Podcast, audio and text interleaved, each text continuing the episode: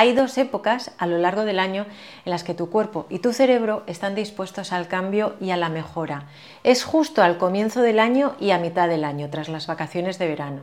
¿Por qué ocurre esto? ¿Qué es lo que nos predispone al reseteo mental y a la perspectiva de mejorar nuestros hábitos justo en esos momentos?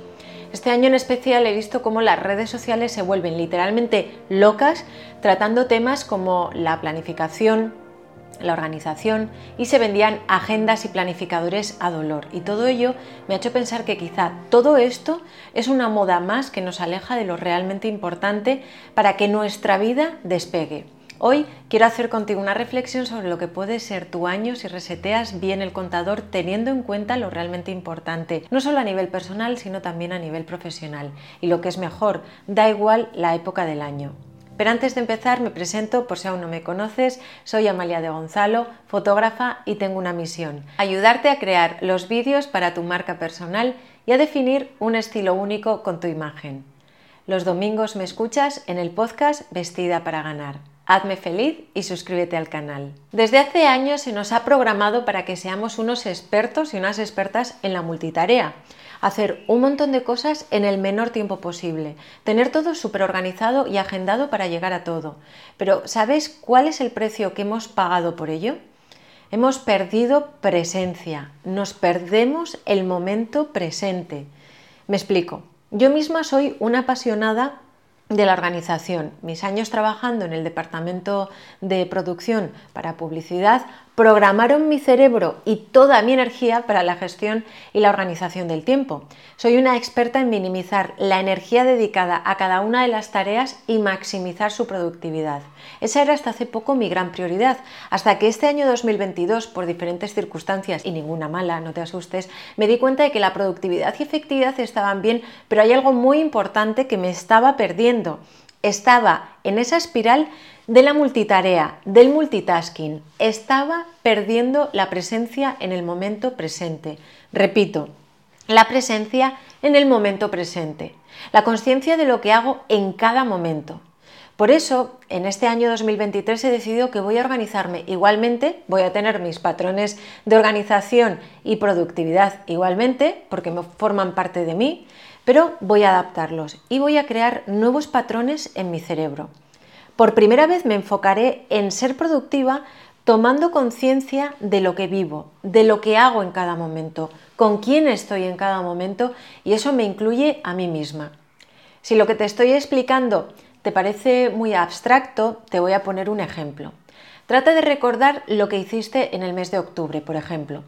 Así, ahora en un momento, estoy segura que a no ser que hayas hecho algo que haya requerido tener una atención plena por tu parte, probablemente no recuerdes la mitad de las cosas que has hecho. La memoria es así. Si no vives las cosas con atención plena y consciente, entiende que son acontecimientos no relevantes y no almacena la información de la misma manera. Así que este año voy a vivir definiendo bien todas las tareas de mi, día, de mi día a día, toda mi productividad diaria, con el objetivo de estar. Y para ello he decidido dividir mis actividades en dos grandes apartados. Bueno, ahora que estoy empezando, puede que según descubra esta nueva manera de organizarme y de vivir, aparezcan nuevas maneras de organizarlas y nuevos patrones. Pero bueno, en principio he creado estos dos, grandes grupos, actividades automáticas y actividades conscientes. Antes de ponerme a explicarte cómo las organizaré, quiero preguntarte si te ha pasado alguna vez que has salido de casa, has cerrado la puerta y cuando estabas entrando al coche o no te habías alejado ni un metro de la puerta, no conseguías recordar si habías candado o no. Esto ocurre porque no estabas presente, no habías tomado conciencia de lo que estabas haciendo y mientras cerrabas la puerta estabas pensando en otra cosa. Lo valioso de tomar presencia en tu día a día es que te hace valorar. Casi diría que te obliga a valorar cada cosa que haces en tu día a día. Esto te distrae de los pensamientos basura, esos en los que te flagelas porque has discutido con tus hijos o con tu pareja o con algún ser querido o porque al trabajar te has agobiado por alguna situación. Si estás cerrando la puerta de tu casa, toma conciencia de lo que estás haciendo y rechaza cualquier otro pensamiento que te distraiga de lo que haces ahora. Consigues dos cosas con esto, centrarte en lo que estás haciendo y hacerlo bien, por pequeña que sea la tarea, y rechazar cualquier pensamiento basura. Crear nuevos hábitos, sobre todo a algunas edades, puede costar implementarlos, pero si piensas en lo mucho que puede llegar a recompensarte tanto a nivel laboral como emocional, estoy segura que harás el esfuerzo. Por mi parte llevo ya tiempo trabajando en ello y he descubierto que mi calidad de vida es mucho mejor, sobre todo a nivel emocional pero también a nivel práctica. Sigo siendo igual de productiva en todo lo que hago, pero igualmente me centro en cada cosa que hago o cada persona con la que estoy aunque esté rabiando por sentarme a cenar o recibir el beso o el abrazo de mi pareja, si estoy haciendo otra cosa, eso es lo que hago. Y no fantaseo con futuros que no son reales, sino que me centro en lo que vivo en ese momento. Como te decía, para poder organizarme voy a dividir mis actividades diarias en dos grandes apartados. Las actividades automáticas son aquellas que hacemos sin pensar, como es comer, cerrar la puerta, limpiar, recoger la casa, cosas para las que no prestamos atención realmente. No nos han entrenado ni enseñado a disfrutar de fregar los platos, pero si dejas de verlo como algo malo, si no te gusta, y disfrutas de ese momento, descubrirás que una tarea tan tediosa está llena de un abanico de posibilidades buenos. Igual ocurre con recoger las cosas, puedes hacerlo de cualquier manera o puedes hacerlo disfrutando de dejar todo ordenado. Lo mismo ocurre con las tareas del trabajo. Cuando enfocas todas aquellas tareas automáticas de esta manera, tu cuerpo y tu mente entran en una especie de comunión como cuando meditas o haces yoga. Tomas conciencia con cada una de las cosas que haces. También me puedes decir, ya, esto que me cuentas es muy bucólico, pero odio fregar puede que a ti te guste. Bueno, pues te diré que fregar es, y mi familia te lo puede decir, una de las tareas, por no decir la tarea, con la que más fricción he tenido en mi vida. Y ahora es uno de los momentos en los que más disfruto, porque he cambiado mi percepción de ello. En cuanto a las actividades conscientes, estarían referidas con todas aquellas cosas que son realmente importantes para ti en un día. Si has conocido, por ejemplo, hace poco a una persona especial, la llamada que llevas todo el día esperando será totalmente consciente para ti. Tomarás atención y presencia plena en ello. Si has empezado un nuevo trabajo, igual, estarás muy pendiente de todo y de todos y recordarás casi cada momento. ¿Por qué? Pues porque estás totalmente centrado, centrada en esa nueva actividad consciente.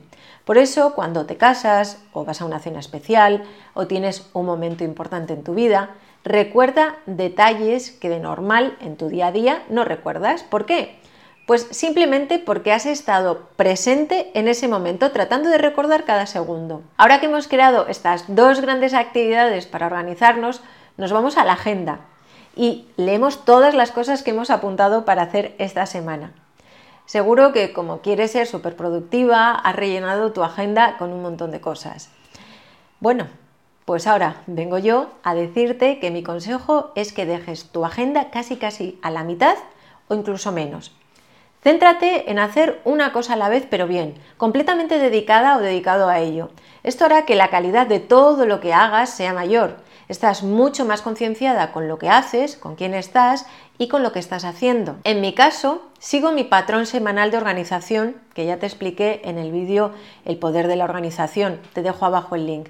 Pero le voy a dar un pequeño giro y es que el número de tareas diarias que gestione a partir de ahora serán solo aquellas que realice con mis máximos picos de energía y nunca, nunca llenaré la agenda con más actividades de las que soy capaz de hacer. Sí, que no te sorprenda, es algo que ocurre. No medimos bien a la hora de llenar nuestra agenda en la emoción de la organización y escribiendo la misma, pensamos que bueno, ya llegará todo. Y luego surgen un montón de imprevistos y se hace la mitad. Y eso es lo peor que te puede ocurrir, no terminar tus tareas. ¿Por qué? Porque te da un mensaje de que no puedes, o no tienes capacidad, o vas muy lenta o lento, y nada más lejos de la realidad. Simplemente necesitas poner menos en tu agenda para hacer más más de manera consciente y con plena presencia. Y esto hará que seas mucho más productiva y que todo lo que hagas sea de mayor calidad. Espero que esta reflexión te ayude a caminar a lo largo de tu año con mucha, mucha energía, con una sonrisa siempre en tu rostro. Se ha demostrado que sonreír, aunque no tengas ganas, activa la amígdala y como nuestro cerebro solo interpreta automáticamente, comienzas a sentirte mejor, aunque sea ligeramente. Por eso siempre, siempre, siempre sonríe. Tengas los ojitos llenos de lágrimas, da igual, porque estás en el camino de hacer cosas grandes, pero tienes que ir paso a paso. Si quieres seguir con esta conversación sobre este tema, puedes dejar en YouTube un comentario, darle un like y si te ha gustado el vídeo y quieres compartirlo con alguien porque crees que le puede ayudar o puede ser interesante, te lo agradeceré. También puedes ir a la página del podcast amaliadegonzalo.com barra podcast y en el capítulo de hoy dejarme un comentario. Gracias por llegar hasta aquí conmigo y recuerda que cuando tú cambias, todo cambia. Te veo en el siguiente vídeo.